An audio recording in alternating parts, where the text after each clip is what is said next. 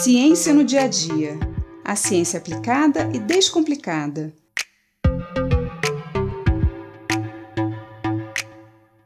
Hoje em dia, existem vários equipamentos que conseguem literalmente ver tudo o que está acontecendo dentro do nosso corpo.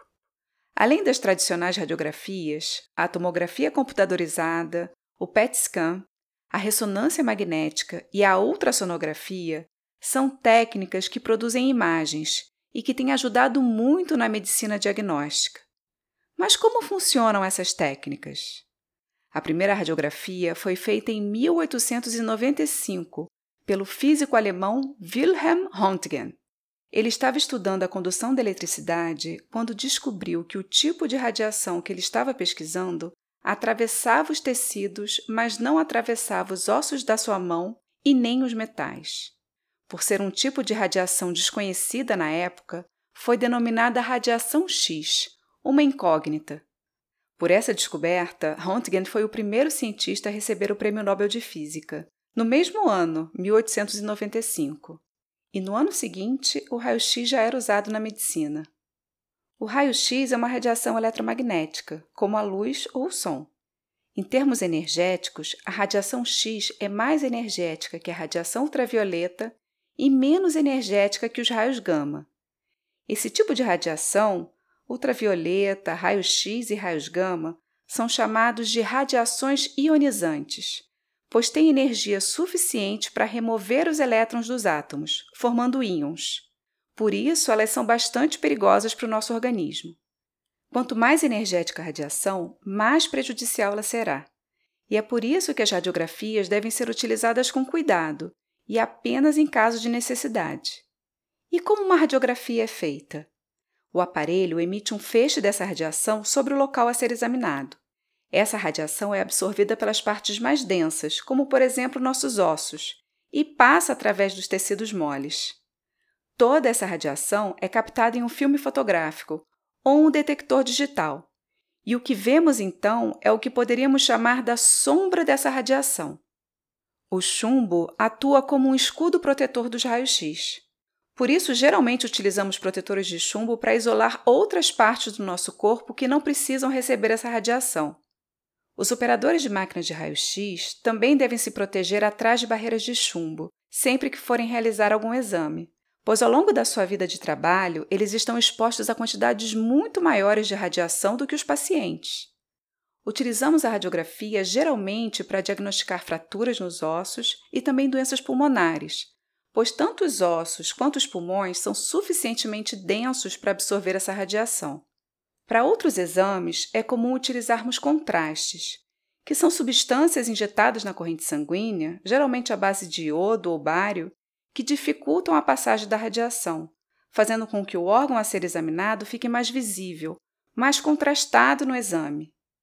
A tomografia computadorizada também utiliza radiação X, mas são feitas várias imagens de vários ângulos ao mesmo tempo, permitindo então uma reconstrução tridimensional do órgão a ser examinado.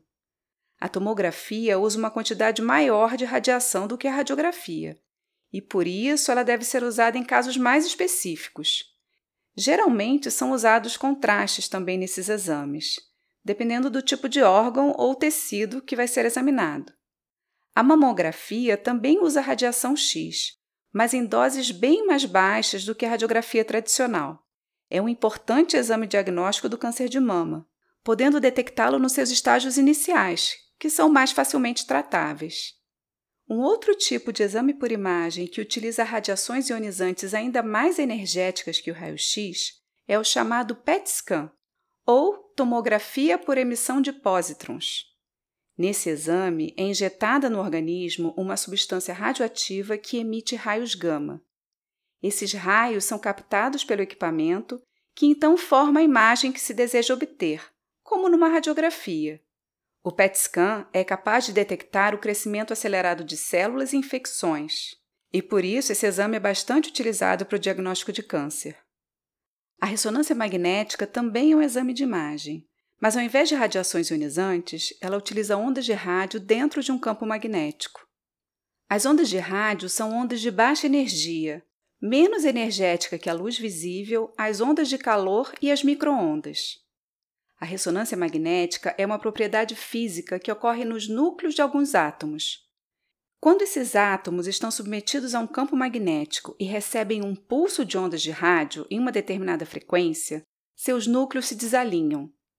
Quando esse pulso é interrompido, os núcleos dos átomos voltam para o seu estado inicial e emitem de volta essas ondas de rádio. O equipamento utilizado para esse exame funciona assim.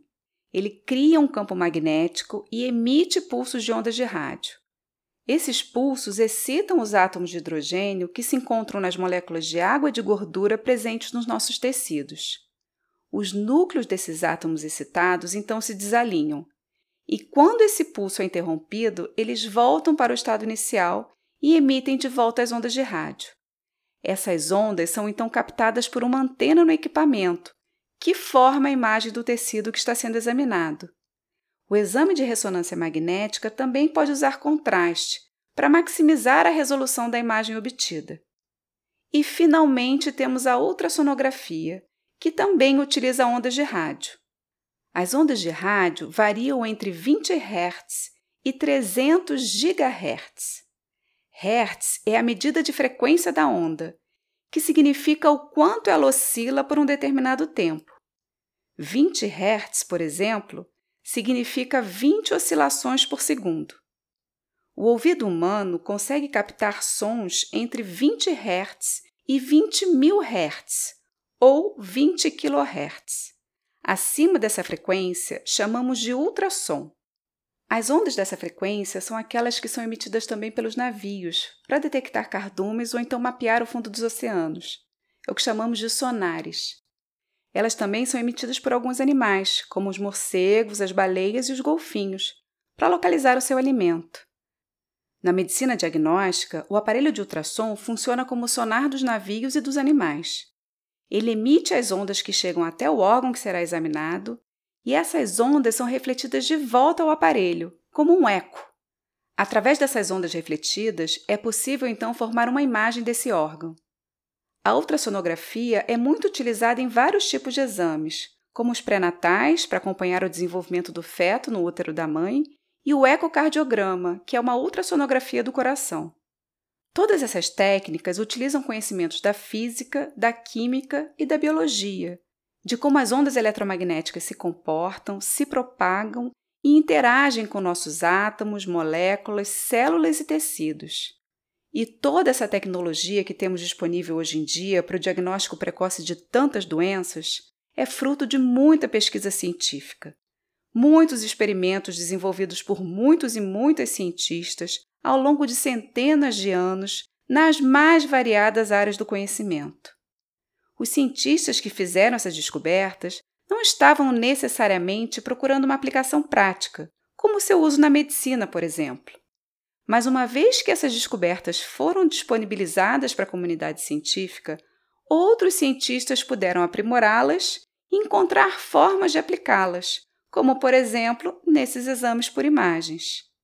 Ao iniciar uma pesquisa, não sabemos onde ela nos levará, mas cada achado, cada resposta corresponde a um pedaço, a uma peça do quebra-cabeça, que precisa sempre de muitas mãos e muitas cabeças para ser montado. Eu sou Mariana Guinter, bióloga e professora da Universidade de Pernambuco, e esse foi mais um Ciência no Dia a Dia.